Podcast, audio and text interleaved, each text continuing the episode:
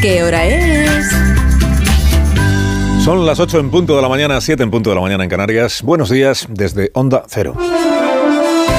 Más de uno en Onda Cero.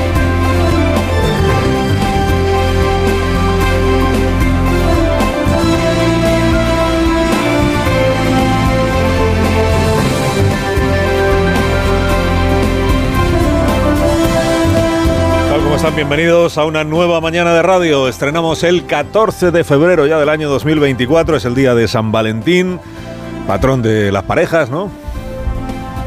El mundo de la empresa, en este día de San Valentín, el mundo de la empresa privada, da la bienvenida a Alberto Garzón, exministro de Consumo, amortizado en Izquierda Unida, sin horizonte desde hace tiempo en la cosa pública, que recala ahora en el regazo cálido y bienhechor del sector privado al haber aceptado la oferta laboral y la oferta económica que le han hecho un exministro del PSOE, el zapaterista José Blanco, y un exministro del PP, el sorayista Alfonso Alonso, fundador el primero, presidente el segundo de un lobby al que el, exministro Garzón se va a dedicar a partir de ahora en cuerpo y alma.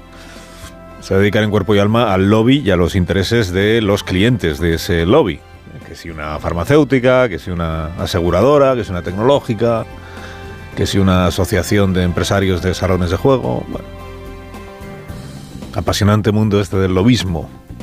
Todo perfectamente legal. ¿eh? El mundo del lobismo, que son expolíticos que en su día ocuparon cargos relevantes, que conocen gente, sobre todo, conocen gente, abren puertas, conocen los trámites, conocen. y que instruyen desde esta nueva posición en las empresas de consultoría, pues instruyen a empresas y a instituciones sobre cómo relacionarse con los centros de poder, para sacarle el mejor partido posible a esas relaciones. Esto es el lobby, los grupos de, presión.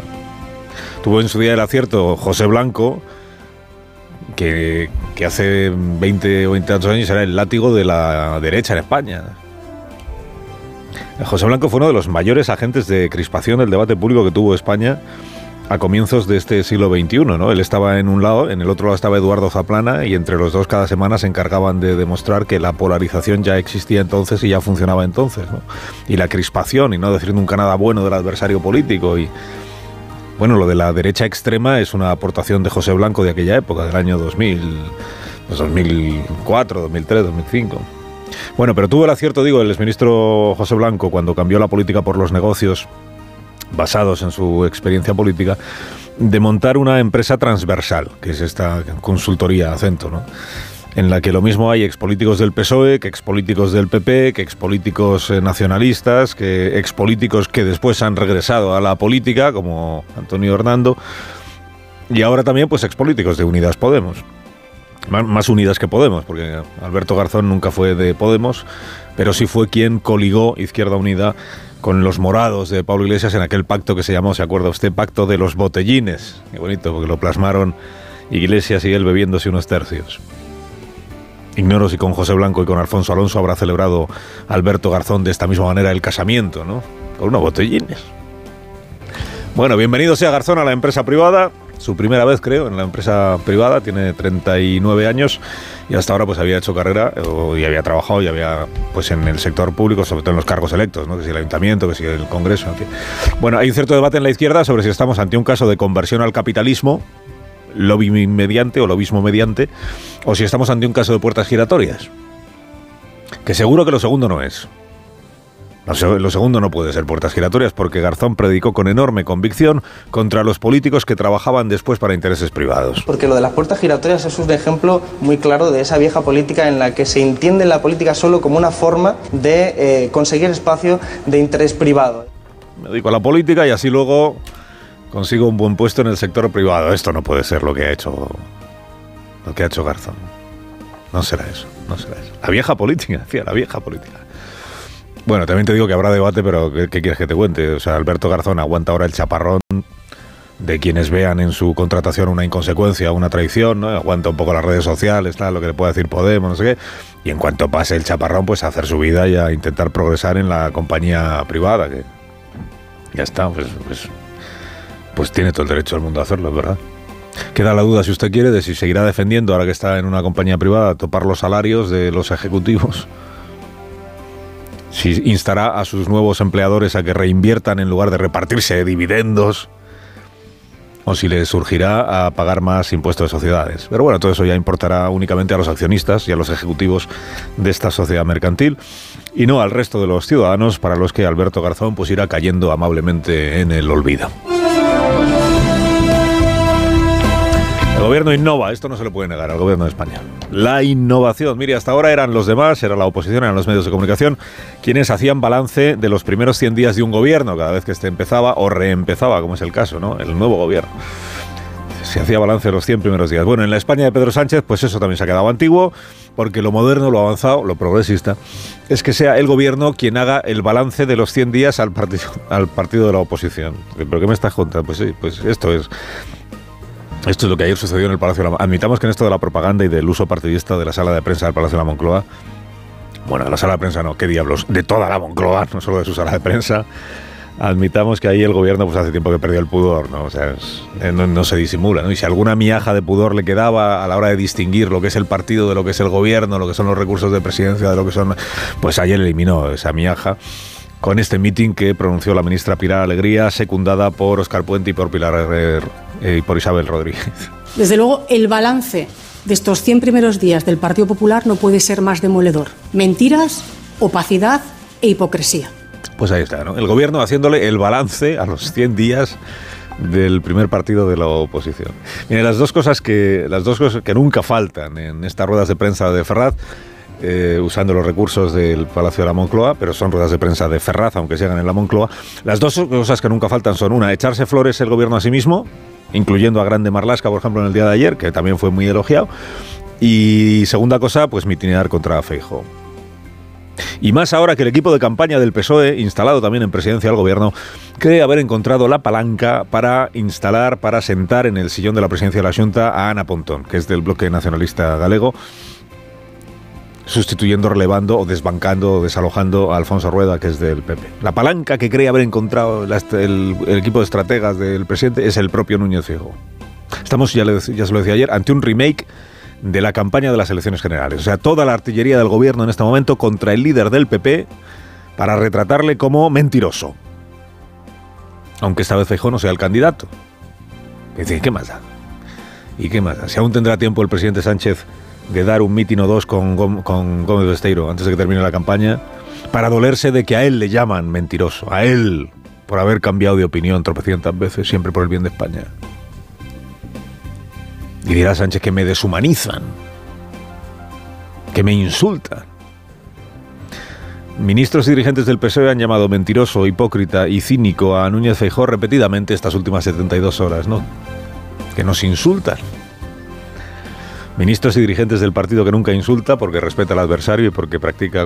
Eh, la templanza, presidente, la templanza, llamando mentirosa, mentiroso, hipócrita, cínico al del PP, todo sin ánimo de ofender, ¿eh? todo de buen rollo, como lo de la fachofera. ¿eh? Se escandalizó muchísimo el Partido Socialista ayer, muchísimo y falsísimamente, porque la número dos de Junqueras, a la que han prometido amnistiar, Marta Rovira, expatriada en Suiza, que es donde se ve Santos Tardán con Puigdemont a escondidas, declaró que el PP también sondeó a Esquerra Republicana para la investidura de Feijóo. Dice, ¿pero a dónde vamos a llegar? Esto decía ayer el PSOE fingiéndose muy perplejo. Dice, pues que han hablado hasta con el apuntador, que igual hasta es salvadoreño el apuntador también. De Feijóo sondeando a Esquerra Republicana para ver si le invisten presidente.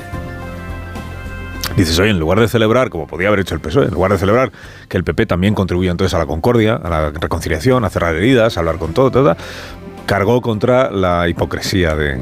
Dice, fíjate, Feijóo, que ahora, ahora se sabe que, que intentó que Esquerra le apoyara.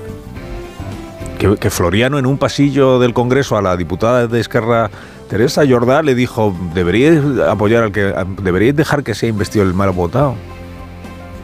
Esto es lo que contó ayer Marta Rovira. Escándalo.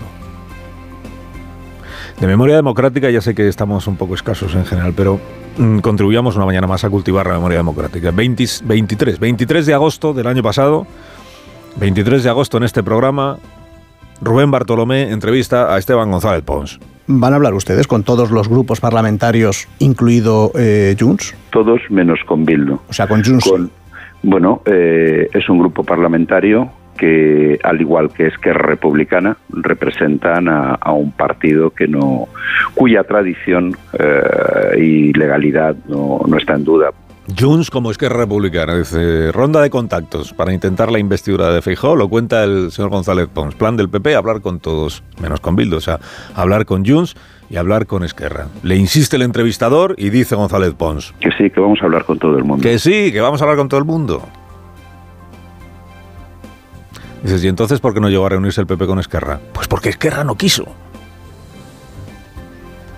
En aras del diálogo democrático, del respeto al adversario, de todo eso que se predica, es que fue Esquerra quien dijo que ellos tenían vetado al PP y lo siguen teniendo vetado. Con el PP ni media palabra. Dice, pero hombre, la concordia, el entendimiento, la conciliación, ni media palabra con el PP, nada que hablar. Como Yolanda Díaz, acuérdese, que justa prueba de su talante negociador y, y tolerante, dijo, yo con Feijó no me siento a hablar.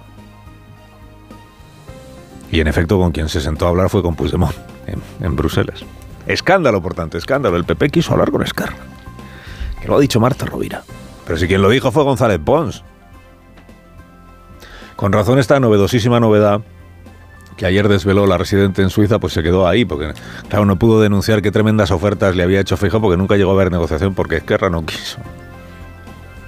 Bueno, con Sánchez sí hubo negociación, lo sabemos, se negoció y se aceptó una amnistía y una mesa de diálogo para buscar el camino hacia la autodeterminación según Esquerra y el camino hacia no se sabe dónde según el Partido Socialista. La amnistía, como sabemos, anda atascada. Bueno, la razón dice esta mañana que ya está desatascada, pero que todavía no lo cuentan, que Puigdemont y Sánchez ya han llegado a un acuerdo para que sean amnistiados todos. Todos. La amnistía integral. Dices, ¿incluidos los procesados por terrorismo? Sí, incluidos. No los que puedan llegar a ser imputados de este delito. A ver si al final García Castellón, el Supremo, van a imputar a Puigdemont. No, no, no los que ya están no solo imputados, sino procesados. Yo estoy convencido que van a estar todos los independentistas catalanes amnistiados, porque no son terroristas. Pues hacía bien en estar convencido entonces el presidente, porque como depende de él, dice el diario La Razón que ya ha tragado con esto y que en efecto amnistiará a todos. Dices, todos los independentistas, incluidos los procesados por delitos de terrorismo, porque es que hay 12 independentistas catalanes de los CDR que están pendientes de juicio en la Audiencia Nacional por terrorismo. A criterio de la Fiscalía cometieron ese delito. Al fiscal general del Estado le preguntamos ayer por estos 12 y fue nítido. No es ni siquiera una hipótesis de trabajo, es un escrito de acusación presentado ante eh, el órgano, ante la sala de la Audiencia Nacional, después de un procesamiento, un sumario y un escrito de acusación. Es decir, que la Fiscalía sí ve delito de terrorismo en 12 independentistas. En los CDRs, claro. Que son independentistas. Ah, bueno, pues, pues sí, serán independentistas. En los CDR los ves. Sí, que no están juzgados por ser independentistas, ya lo sé. Lo digo porque al presidente del gobierno le hemos escuchado decir que ningún independentista eh, quedará fuera de la amnistía porque ninguno ha incurrido en un delito de terrorismo. Yo, pues estos 12 sí, en opinión de la Fiscalía. Bueno, eh, yo creo que el campo de discusión eh, el que tienen ustedes, el que tiene la política, el que tiene la libertad de expresión es uno y, tiene sus códigos y sus formas de decir las cosas. Y nosotros en lo jurídico tenemos otro y está claro. Y tan claro que está. Que tenemos otra forma de decir las cosas, no es que están diciendo cosas distintas, o sea, contrarias. Que el uno dice que no hay independentista que pueda ser juzgado por un delito de terrorismo y la fiscalía dice que hay 12 que lo cometieron. Esto es la. por traducir el lenguaje distinto de cada uno de los ámbitos. ¿Cómo era aquello de todos los españoles sabemos lo que es terrorismo y lo que no lo es? Pues mira, hay episodios concretos en los que no parece que aún lo sepamos del todo. Carlos Alsina en Onda Cero.